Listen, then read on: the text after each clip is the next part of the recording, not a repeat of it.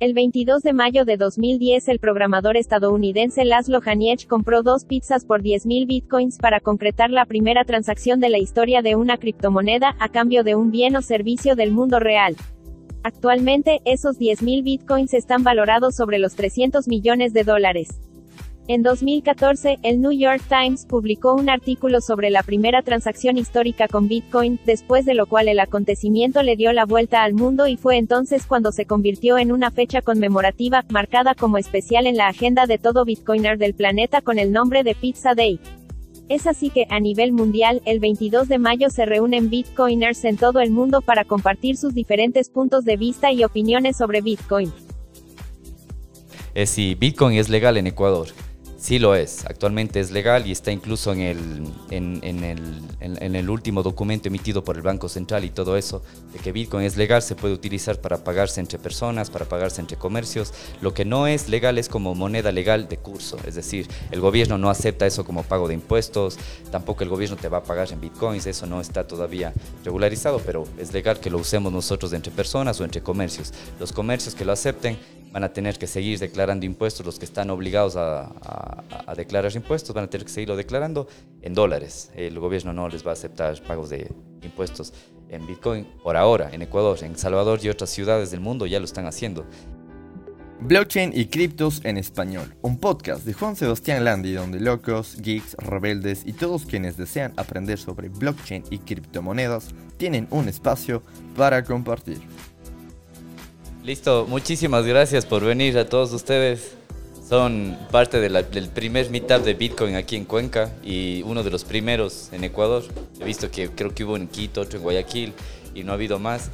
Y hay que dejarles claro que esto no es, no sé, un esquema así de que tienes que imitar y vas ganando más dinero, nada de eso. Aquí les voy a contar qué es Bitcoin, la criptomoneda, los conceptos básicos, el por qué existe, la comparación al dinero fiat y todo esto. No es un grupo multinivel ni nada de esas cosas donde tienen que ir trayendo más gente para ganar dinero ni nada de eso.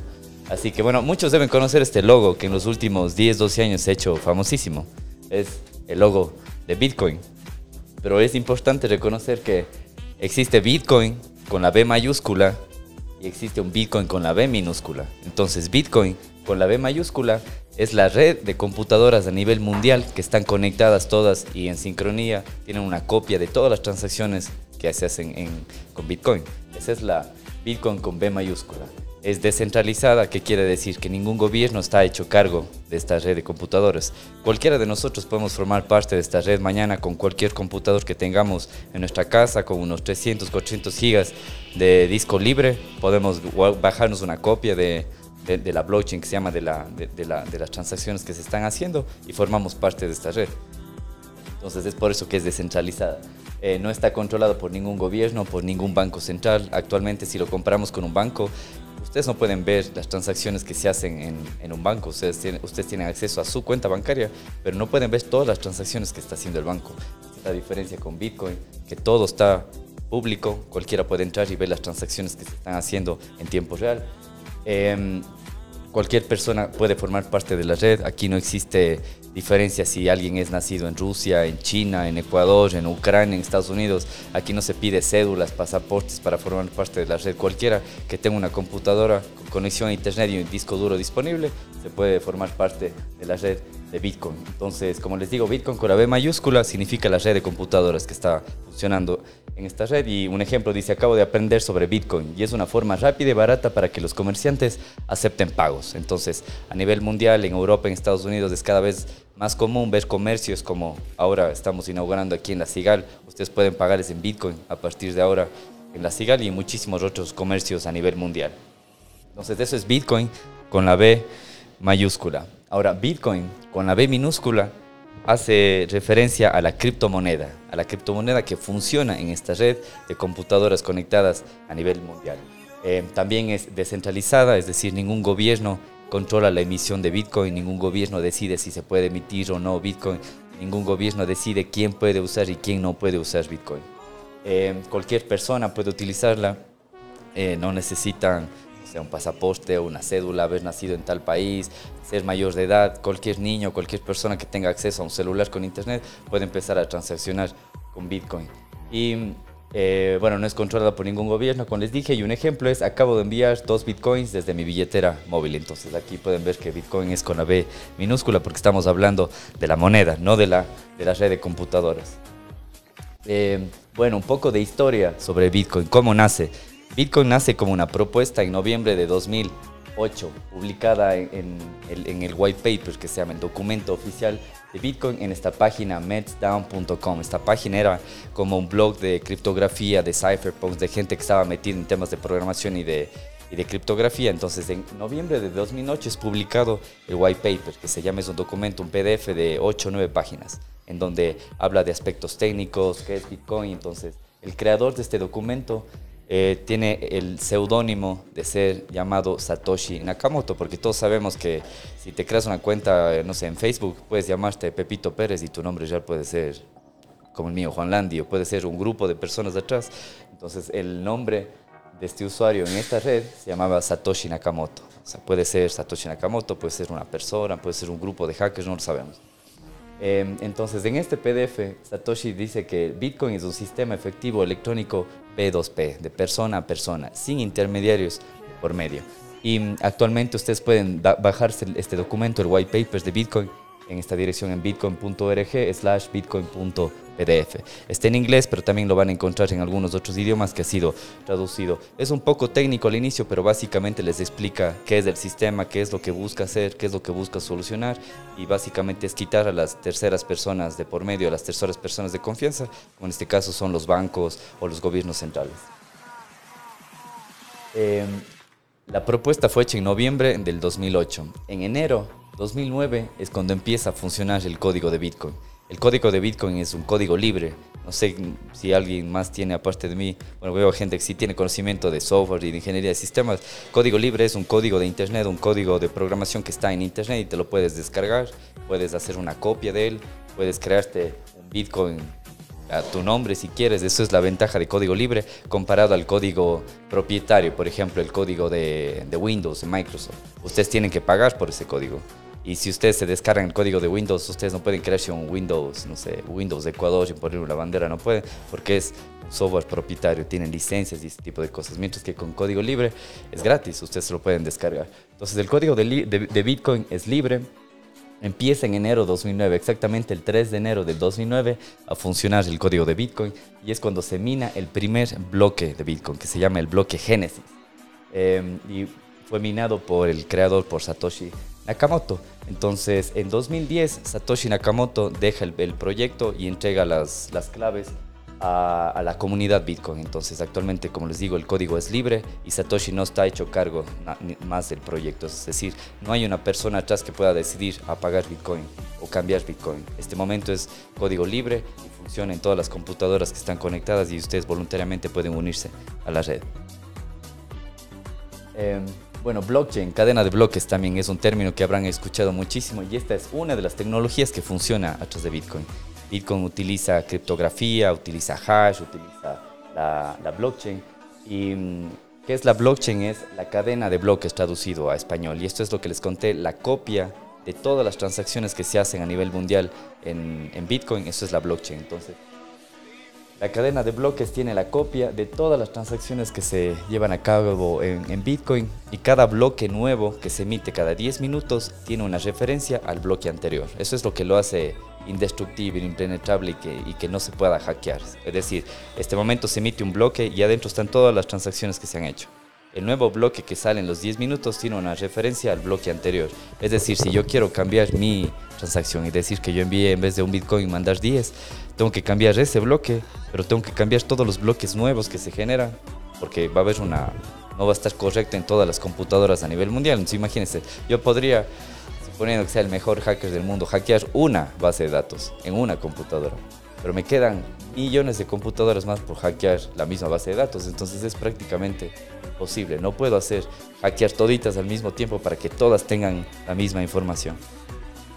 Y la blockchain de Bitcoin es pública. Esto es lo más importante porque es pública, es gratis, es, es, libre. Cualquiera puede acceder a ella y ves las transacciones que se están haciendo, como les puse el ejemplo del banco, ustedes no pueden entrar a las cuentas bancarias de todo el mundo y ver lo que están haciendo. Entonces, esto es lo que lo diferencia de otros proyectos y de otras criptomonedas que mm, se hacen populares porque hay gente atrás promocionándola, empresas, eh, empresas públicas, privadas, pero la blockchain, la copia de las transacciones de otras criptomonedas es privada. Ustedes no tienen acceso a eso. Ellos tranquilamente el día de mañana pueden cambiar la blockchain, eh, evitar que tú ingreses a tu cuenta y todo esto. Mientras que Bitcoin, es la, ventaja de Bitcoin, el feature, lo más importante es que es público nadie puede prohibirte el acceso a la blockchain de, de Bitcoin. Entonces, bueno, explicándoles un poco conceptos básicos de qué es Bitcoin, aquí viene algo importante, que es el dinero fiat, para entender el por qué existe Bitcoin.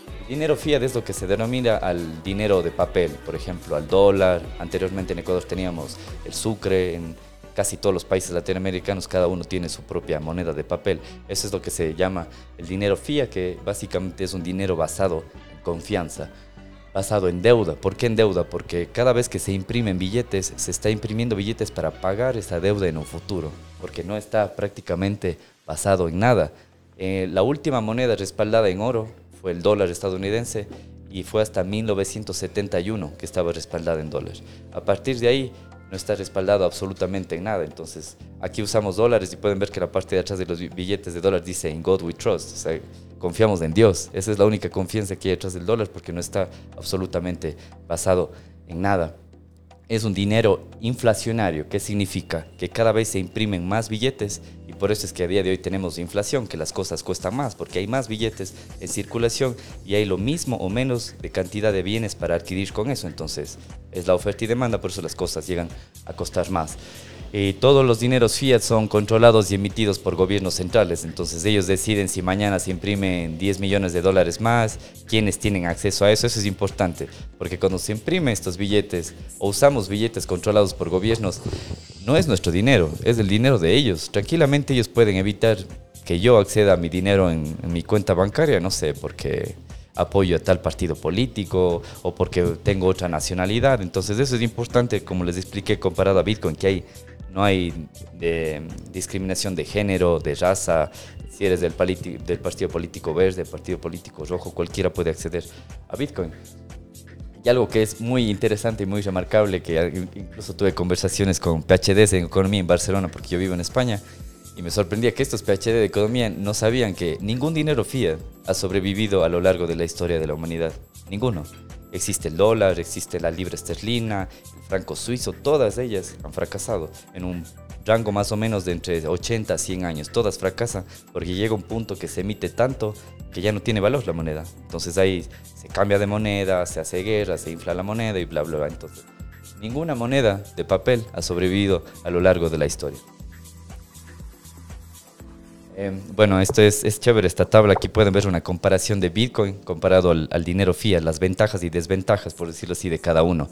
Bitcoin es un dinero limitado. Existen 21 millones de monedas. Actualmente hay 19 millones de monedas de circulación. Cada 10 minutos, como les conté que se generan estos bloques, se va emitiendo a, a día de hoy 6.25 Bitcoins por cada bloque. Eso se va reduciendo cada cuatro años, entonces ahí es donde viene lo que les conté, una teoría deflacionaria, que cada vez hay menos. A comparación del dinero fiat, que cada vez hay más. Cada año se imprimen más y más billetes, no solo de los dólares, sino de todos los billetes de cada país, se imprimen más y más billetes. Eh, Bitcoin es descentralizado, no hay nadie que controle, no hay un banco central, no hay un gobierno, nadie. Es completamente descentralizado y está soportado por la red de computadoras a nivel mundial que soporta las transacciones y verifican y todo eso.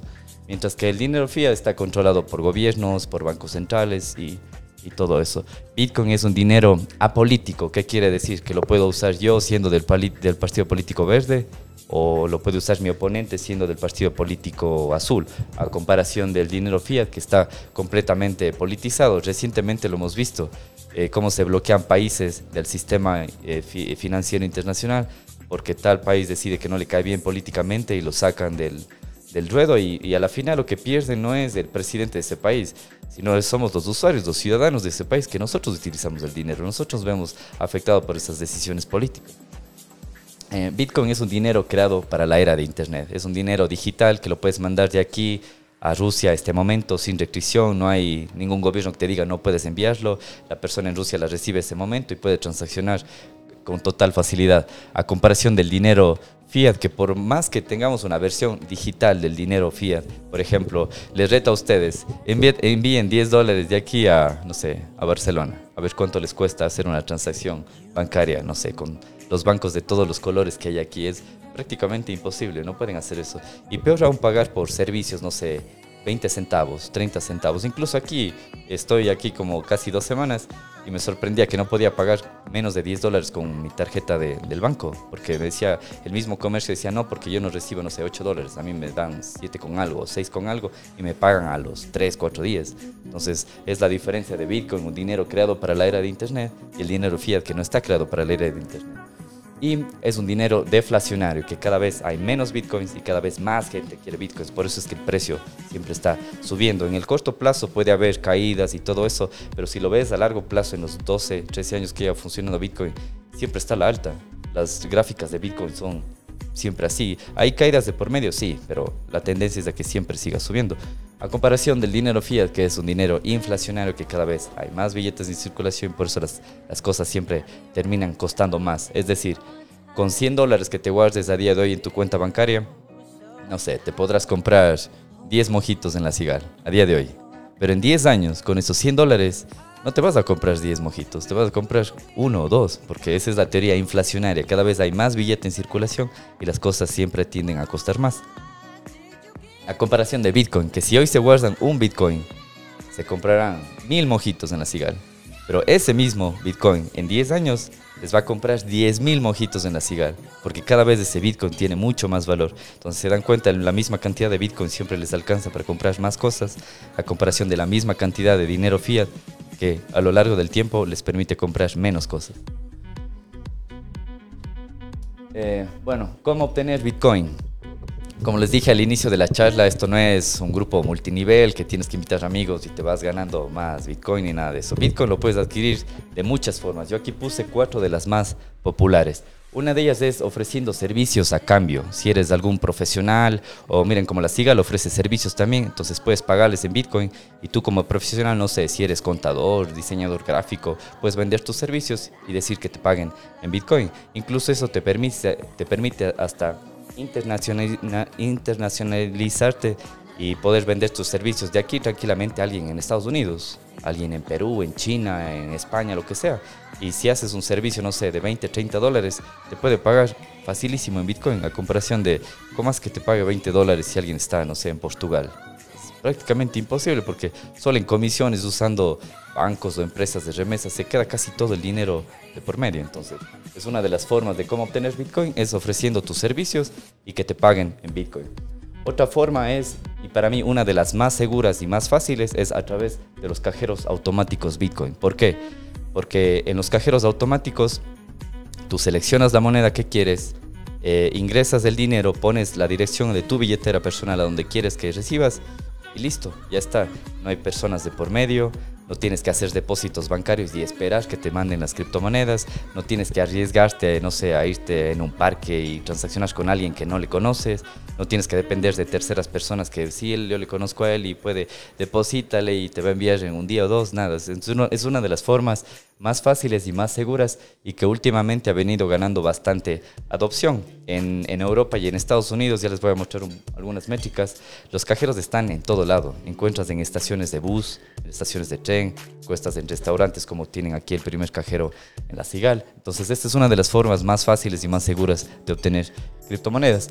Otra de ellas la más fácil, pero no por eso la más segura y la, y la, más privada es a través de los exchanges, de las casas de cambio, que hay muchísimas, muchísimas marcas, muchísimos exchanges famosos en todo el mundo, en donde como primer bloque de entrada te piden que tienes que crearte una cuenta. Y eso significa que tienes que darles tu pasaporte, tu cédula, a veces te piden hasta eh, facturas para ver en dónde vives, tienes que, en muchos días te, te, piden que firmes un documento y que pongas ahí mostrando tu cara y les mandes una foto. Entonces, les das muchísima información y por el único ventaja de adquirir criptomonedas. Pero es la más fácil, por decirlo de alguna manera, porque puedes comprarlo incluso con tarjetas de crédito o a veces te permite hasta eh, registrar tus cuentas bancarias para que compres directamente de ahí, pero ahí, viene el tema de restricciones. Por ejemplo, en Ecuador está muy limitado eso.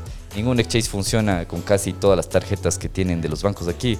Si posible, es, tienes una suerte si algún banco te permite adquirir criptomonedas en un exchange usando bancos ecuatorianos, te permiten una, dos veces y la tercera ya te bloquean y ya no te dejan usar.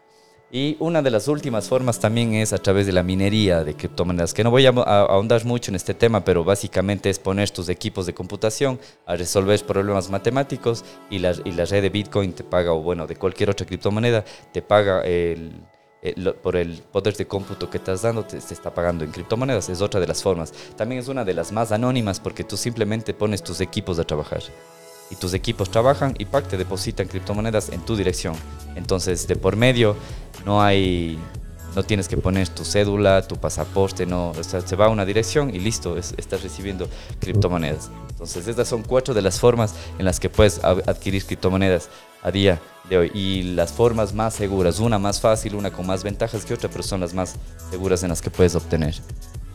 Estas son las métricas que quería mostrarles. Pueden aquí ver en el mapa alrededor del mundo la cantidad de cajeros de no solo de Bitcoin, de algunas criptomonedas que hay en todo el mundo. Entonces pueden ver que actualmente existen más de 37 mil cajeros a nivel mundial. Eh, la gran mayoría de ellos están en Estados Unidos, tienen más de 33 mil cajeros.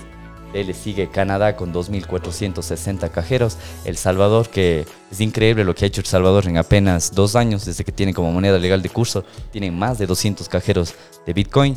Y lo, lo, chévere del Salvador es que te permite usar Bitcoin y dólar al mismo tiempo. Es decir, tú puedes recibir pagos en Bitcoin, pero no estás obligado a quedarte con los Bitcoins. Tranquilamente puedes coger y pasarlos a dólares enseguida y sigues transaccionando con dólares si eso es lo que quieres. Em, y un poco yéndonos más a Sudamérica, vemos que en Colombia hay más de 40 cajeros de Bitcoin. En Perú hay tres cajeros actualmente y en Ecuador apenas tenemos uno. Este es el primer cajero que funciona. Anteriormente, hace cinco años, creo que había unos en Quito, pero se los habían vendido a Panamá y a Colombia. Entonces, ahora actualmente es el único cajero Bitcoin que existe en, en el país. Y bueno, como no sé si vieron la invitación que hicimos en la CIGAL, dice yo también en redes sociales, no estoy seguro si lo mencioné en la radio, en la entrevista que tuve en la radio, pero el día de mañana se celebra el Pizza Day, así que ustedes están formando parte de una reunión que este mismo momento se está realizando en muchos lugares del mundo, porque en muchos lugares se, se, está celebrando de forma anticipada el Pizza Day, que es el día de mañana, 22 de mayo. Pero el 22 de mayo del 2010, ¿qué pasó? El 22 de mayo del 2010 se utilizaron 10.000 bitcoins para comprar dos pizzas. ¿Cómo funciona esto? En un chat internacional que estaba gente de todo el mundo, dice, ve, yo quiero, yo quiero comprar dos pizzas. Y una persona de Inglaterra llamó de Inglaterra a Estados Unidos, eh, le compró las dos pizzas, claro, él pagando con su tarjeta de crédito, pero a cambio él dice, mándele a dejar a tal dirección. Le manda a dejar y esa persona, la que recibió las pizzas, le pagó a la persona de Inglaterra con 10 mil bitcoins. En ese entonces, ¿cuánto valía un bitcoin? Valía, ustedes pueden ver, menos de un centavo. Entonces, si multiplicas los 10.000 bitcoins por los 0.003, costó más o menos 30 dólares esas dos pizzas. Entonces, a día de hoy, si multiplican 10.000 bitcoins por los 30 mil dólares que estaba, más o menos estamos hablando de 300 millones de dólares. Eso es lo que cuesta actualmente dos pizzas si se hubieran guardado esos 10.000 bitcoins. Entonces, eso es lo que se está celebrando actualmente en algunos lugares del mundo y ustedes son la primera vez que estamos aquí en Cuenca celebrando eso de aquí.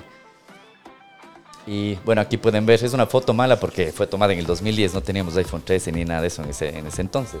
Entonces, la persona que recibió los bitcoins se llamaba Laszlo Hanis, fue uno de los primeros eh, early adopters, los que primero adquirían bitcoins. Entonces, podemos ver que junto a las pizzas que están valadas en este momento en más de 300 mil millones de dólares. Y bueno, ya para ir finalizando, alguna de las preguntas más frecuentes que he tenido en estos últimos 3, 4 años que estoy aprendiendo esto de blockchain y de Bitcoin es si Bitcoin es legal en Ecuador.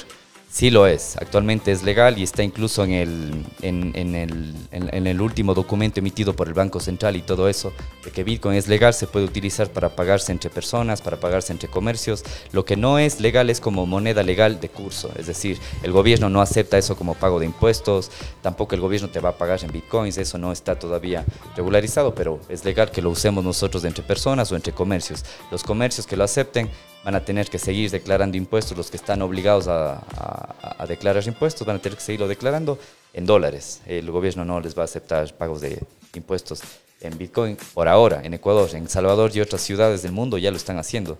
En El Salvador, en una ciudad que se llama Lugano, en Suiza, en Madeira, es una isla portuguesa, también ya lo pueden hacer. Hay otra isla cercana a, a Honduras también, ya se puede recibir pagos por eh, impuestos en Bitcoin. En Miami ya lo puedes hacer, lo puedes hacer en algunas ciudades de Texas, si no estoy mal, en Estados Unidos. Ahí, y cada vez hay más ciudades independientes que están aceptando pagos de impuestos a través de Bitcoin.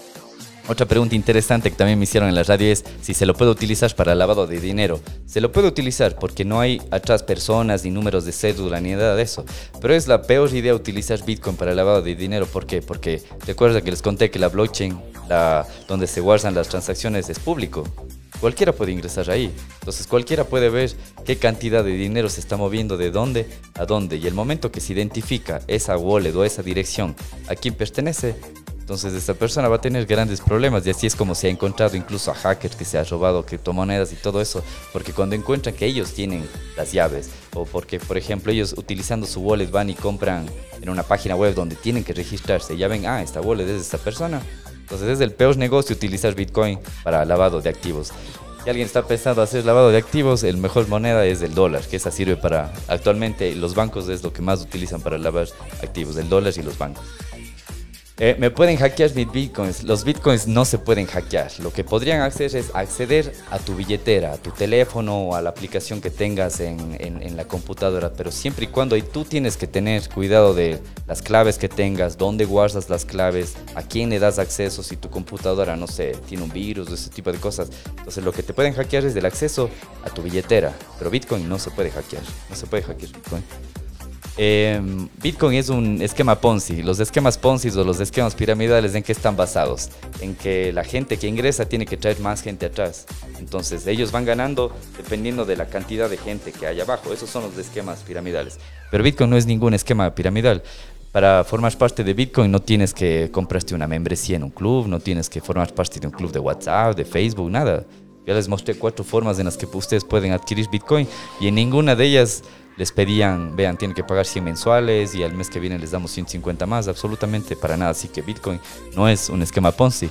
Y la última, ¿puede un gobierno o un país prohibir Bitcoin? No puede prohibirlo. Lo que podría hacer es prohibir que lo utilicen como moneda legal de curso o que lo prohíban que las instituciones financieras eh, acepten Bitcoin. Pero ¿cómo puede un gobierno prohibir en este momento que yo le mande a ti un dólar de mi billetera a la tuya? Y no hay bancos de por medio. O sea, la única forma que podría restringir el uso de Bitcoin es si desconectan todo el país de Internet, pero ahí vemos todas las complicaciones que eso trae. No funcionaría ni el mismo gobierno, ni los bancos, se caerían los semáforos, todo se va a dejar de funcionar porque es la única forma de desconectarse un país de Bitcoin. Bitcoin es tan grande que actualmente no se lo puede detener. Y bueno, no sé si alguien más antes de finalizar tiene alguna otra pregunta. Yo les puse cuatro o cinco de las más frecuentes. No sé si alguien más tiene. Puedo. ¿Se puede ver la billetera de alguien más si es que todos los movimientos son públicos y también podrían ver la, la mía? Sí, cuando tú recibes un pago en Bitcoin, tienes una cantidad de letras y números que es como tu cuenta bancaria. Cada vez que recibes un pago se genera una nueva. O sea, es lo más recomendable que se genere una nueva. Pero solo si tú públicamente o en algún lado dices, miren, esta es mi dirección y pertenece a mí, pues la gente puede coger esa dirección, entra a la blockchain y ve las transacciones que has hecho, quién te ha enviado, a dónde has enviado. Pero si tú no lo dices, nadie sabe que esa cantidad de letras y números es tuya. Nadie lo va a saber. Tengo dos preguntas. La primera es, bueno, por un lado, en Gartner Trust. Eso significa que acá si no hay control, no hay Dios ni ley también.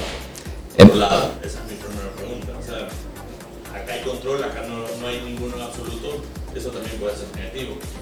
La primera. Y lo segundo es, si el Bitcoin no es totalmente ahora una divisa, comprar Bitcoin es como comprar cobre o como comprar oro. Sí, la primera pregunta es en God We Trust, ahí confiamos en lo que, como ellos quieran imprimir billetes.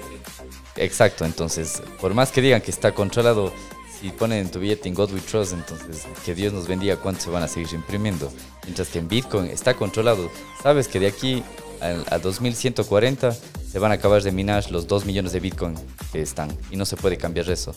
Entonces te das cuenta, en 100 años ya sabemos cuántos Bitcoins van a haber, mientras que en 100 años no sabemos cuántos millones y billones de dólares se van a imprimir. Entonces, por una parte ves que no es como aquí una anarquía total, ya sabes lo que va a funcionar. Sabes que todas las computadoras están funcionando y conectadas ahí, entonces sabes que está funcionando. No hay no tenemos que esperar que un gobierno central nos diga tienen que hacer esto y tienen que hacer el otro. No haber ningún control, regla podría tener toda su plata que robó el Ecuador en Bitcoins y no pasa nada. Y exactamente puede pasar actualmente con si él tiene una cuenta en Bahamas, en Panamá, en el banco de aquí. ¿Ves? La ventaja es que es un dinero apolítico, como les expliqué antes. Aquí lo puedo usar yo siendo del partido político blanco, lo puede usar mi adversario político siendo del partido político azul, verde, lo que sea. Mientras que si yo soy del partido político blanco y le caigo mal al banco A o B, fregado, no puedo tener una cuenta bancaria porque le caigo mal a tal banco o a tal gobierno o a tal, no sé, partido político de turno.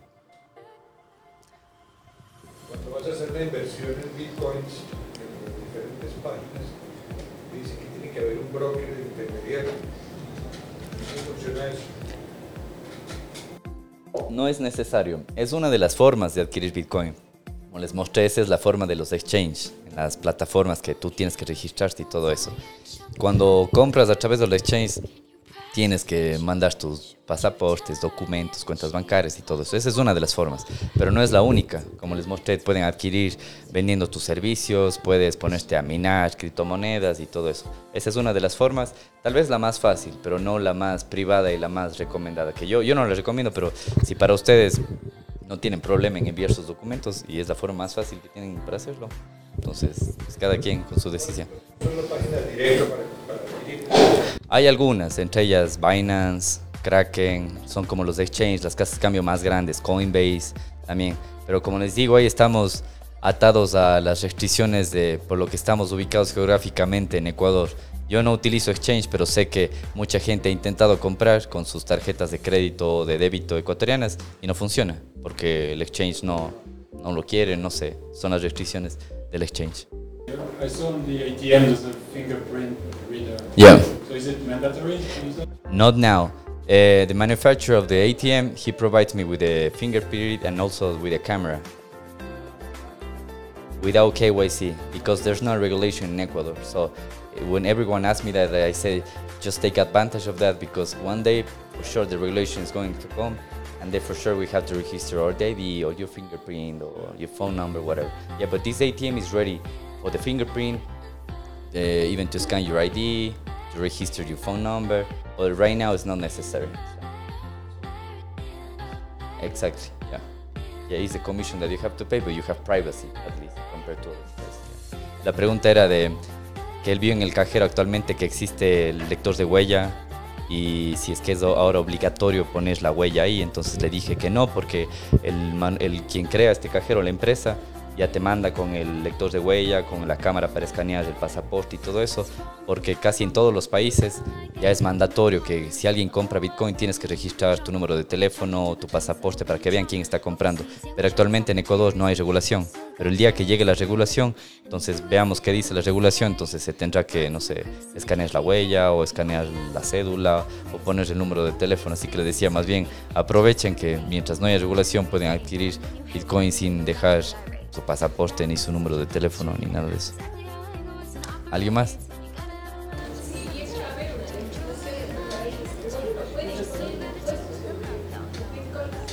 Sí, actualmente ya sucede en otros países como en Estados Unidos, en, España también, en donde...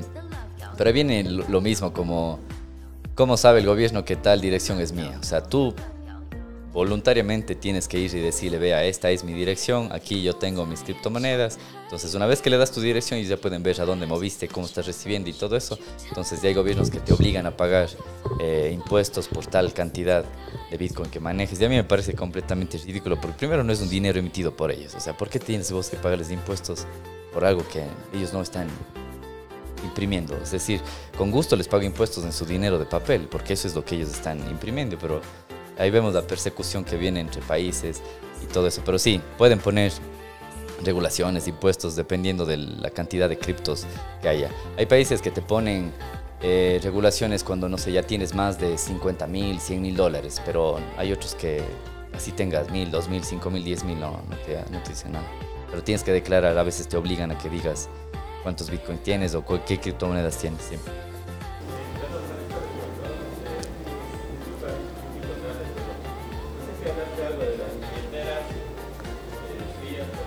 No, de tipos de billeteras no hablé, pero rápido les puedo decir. Eh, bueno, ahí tienen links de más información. Por ejemplo, tienen la página oficial de Bitcoin, que es una página libre como bembes.org. Eso significa que no es una empresa, ni un gobierno, ni nada de eso. Entonces pueden acceder ahí está. En algunos idiomas ahí tiene información de, billeteras y todo eso. También el segundo link es información referente al cajero. Pueden ver preguntas frecuentes, cómo funciona, ubicaciones donde hay otros cajeros.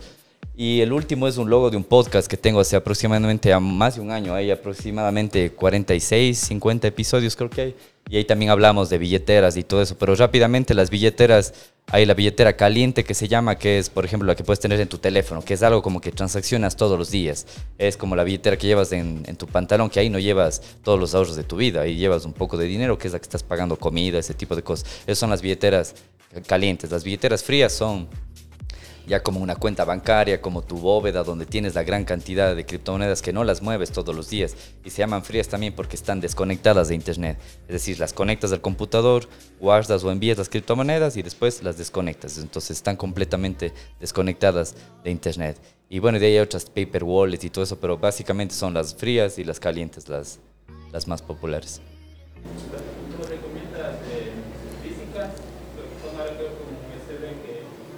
Sí, depende. Es decir, si manejas, no sé, todos los días 10 dólares en Bitcoin, no creo que es tan necesario comprarte una billetera fría, porque las frías ya cuestan 50 dólares, 100 dólares. Bueno, aquí en Ecuador creo que son un poco más caras también. Y son, ya digo, como dispositivos USBs que los conectas a tu computador, haces lo que tienes que hacer y los desconectas. Es decir, si ya tienes una cantidad, no sé, por ponerles un ejemplo, algo que se compare como a un salario básico en criptomonedas, entonces no andas a llevar un salario básico todos los días en tu bolsillo. Es decir, ahí es recomendable ponlo en una billetera fría y lleva en la hot wallet o en el teléfono, o sea, lo que uses todos los días, 10, 20 dólares, o lo que estés permitido o lo que te puedas permitir, a que no sé si te roban el teléfono y te pierdes eso, o sea, no, no puedes llevar ahí tanto dinero. ¿Alguien más tiene algún otro? A ver, eh, las casas de cambio aquí en Ecuador, tal vez de los bancos, son casas de cambio, los bancos pueden emitir criptomonedas. Emitir cripto no. Si algún día te permiten venderte, tal vez, si hay bancos en Europa que ya lo hacen. Pero en Ecuador ningún banco te vende todavía criptomonedas. Hay, sí, hay un exchange, sí, pero es, es, lo mismo que les conté. Al exchange tienes que registrarte, mandar tus documentos, tienes tú que depositarle a, a Capitalica y tienes que esperar, no sé, uno o dos días hábiles que les llegue tu depósito y de ahí ellos te dan comprando y ya tienes que pagar comisiones y después de eso queda en Capitalica. Entonces, es el exchange local, es un exchange local, sí. Entonces, eso queda en tus bitcoins, lo que compres en Capitalica. Y eso no es tuyo, está en Capitalica. O sea, por más que esté creado a tu nombre, eso está ahí. O sea, si mañana a Capitalica le hackean, chao, ahí se quedó. O sea, lo más recomendable es si adquieren criptomonedas en estos exchanges y quieren que sean suyos, sáquenlos de ahí. O sea, apenas compren, sáquenlos de su billetera, sea fría o caliente, porque si no tienes las llaves o si no son tus bitcoins en tu posición, no son tuyos, son del banco. Es igual que el dinero, el dinero que está en el banco no es tuyo. Depende de que el banco te quiera dar o que no le hackeen como pasó hace un par de meses al banco amarillo aquí, que se quedaron unas dos semanas sin poder acceder a sus cuentas. Entonces, cuando el dinero está en el banco no es suyo, es lo mismo en los exchanges. Cuando le dejan ahí, no es suyo, están a voluntad del exchange a que les dé las criptomonedas.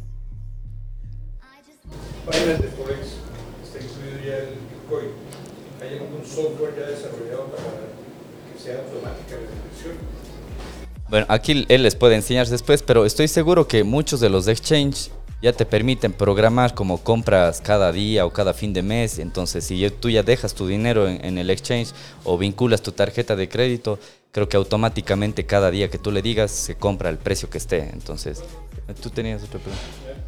I know that some ATMs you can you can sell as well. Yeah. No, this is only one way. Yeah. So let's see if everything goes well. This year or next year we can buy. I I have some KYC. Bitcoin and I want some non-KYC. You can sell it here. No, yeah, not yet. This is only one way. Yeah, this is the only one in Ecuador. So let's see if everything goes okay. We can improve with another ones like to multiple way to buy and sell. But actually, in some of the statistics that I was checking in Europe, um, most of the the owners of the ATMs they say like 90, 95 percent of the people who is my users at the ATM they just buy. Just uh, five, ten percent the people who wants to sell. So that's you sell, you're gonna lose as well 10%. it depends. It depends on the ATM. Yeah. And another question, I saw that you're also selling like uh, there's other cryptocurrencies like Dash and Yeah. You can choose which ones you want. Yeah, right now there are only four. It's Bitcoin, Dash, Litecoin, and Doge. Why? Because these are the ones with really cheap commissions and for the transactions. For example, we were planning to to include Ethereum, but it's really crazy the trans the commissions right now. Yeah, yeah, but right now because we don't have Monero, I don't have Monero to sell. If I want to sell at the ATM, we I, I have to depend on an exchange, and some of the exchange that are really tricky selling or no Monero because, as you know, it's really private. That and there are some countries or some exchanges that they don't like Monero. So in Kraken, I think they remove it. Yeah, so that's one of the reasons. Bueno, la primera pregunta era. mm, eh, si este cajero te permite venderle tus criptomonedas, porque hay cajeros de múltiple vía en la que compras y vendes, pero este no, este es uno sencillo en el que solo puedes comprar. Entonces le conté que a la gente que yo conocí en Europa que tiene cajeros automáticos, me contaban que el 90-95% de sus usuarios solo compran. Hay pocos que venden. Entonces, y para el, el costo que tienen esos cajeros y el tema de importación y todo, para un 5% de clientes que quieren vender, entonces no es tan, no, no compensa. Pero si todo va bien, yo les digo, es el primer cajero en el país. Si todo va bien, podemos traer después otro cajero de múltiple vía, uno para que compres y vendas y, y todo eso. Y la segunda pregunta es, em, ¿por qué no incluir otra moneda que se llama Monero en el cajero? Entonces le conté que yo personalmente no tengo Monero, entonces no les puedo vender Monero en el cajero. Y para vender Monero tendría que depender de un exchange. Y hay muchos exchanges que no les gusta Monero por restricciones de país y todo eso. ¿Por qué? Porque Monero es completamente privado. Si en Bitcoin es seudónimo, que atrás solo hay direcciones y no hay nombres de personas, y con la dirección tú puedes ver cuánto Bitcoin hay, a quién envió, cuánto le enviaron y todo eso. En Monero es completamente anónimo. Es una dirección, la das, pero no puedes ver atrás de eso cuánto hay, a quién le envió, quién recibió, ni nada de eso. Entonces, por eso es que no les gusta a muchos gobiernos y a muchos exchanges. Me contó que hay un exchange que se llama Kraken, que es, si no estoy mal, es de Estados Unidos. Está basado en Estados Unidos. Kraken deslistó la moneda, no la vende porque al gobierno estadounidense no le gustó esa moneda, entonces tuvieron que quitarla. Entonces, es una de las razones por qué no hay Monero aquí. Y bueno, y si no hay más preguntas, la última pregunta.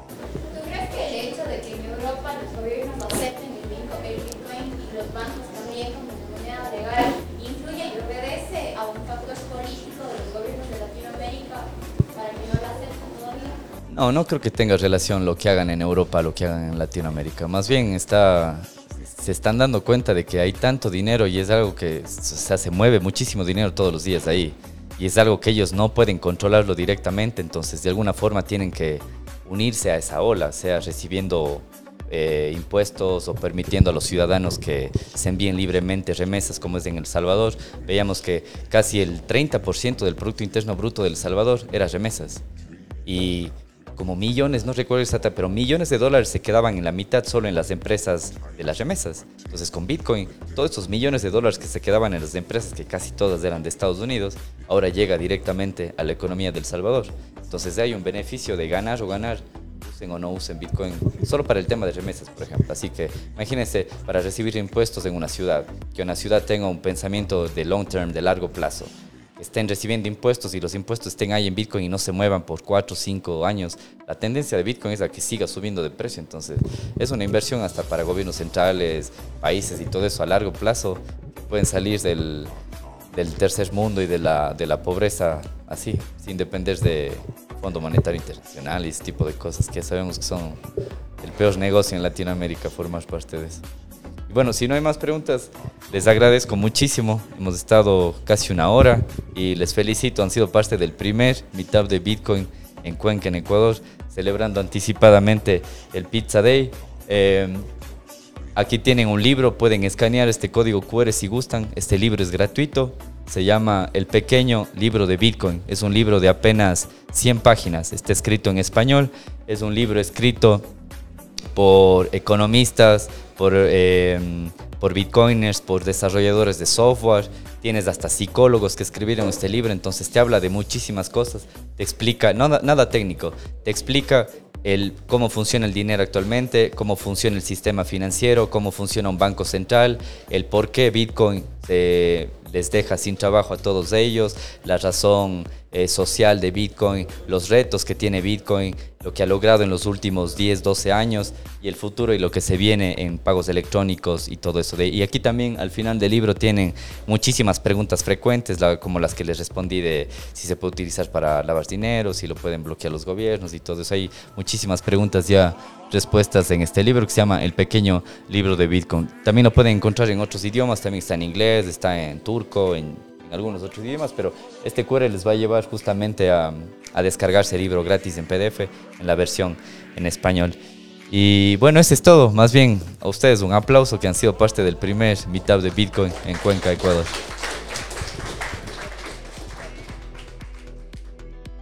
Si te ha gustado este podcast o si quieres más información al respecto, no olvides suscribirte y seguirnos en nuestro canal de Telegram, Blockchain y Criptos en Español, donde publicamos todos los nuevos episodios. El presente podcast no supone asesoramiento financiero de ningún tipo, sino simplemente la opinión de sus participantes. Antes de invertir en criptomonedas, realiza tu propia investigación.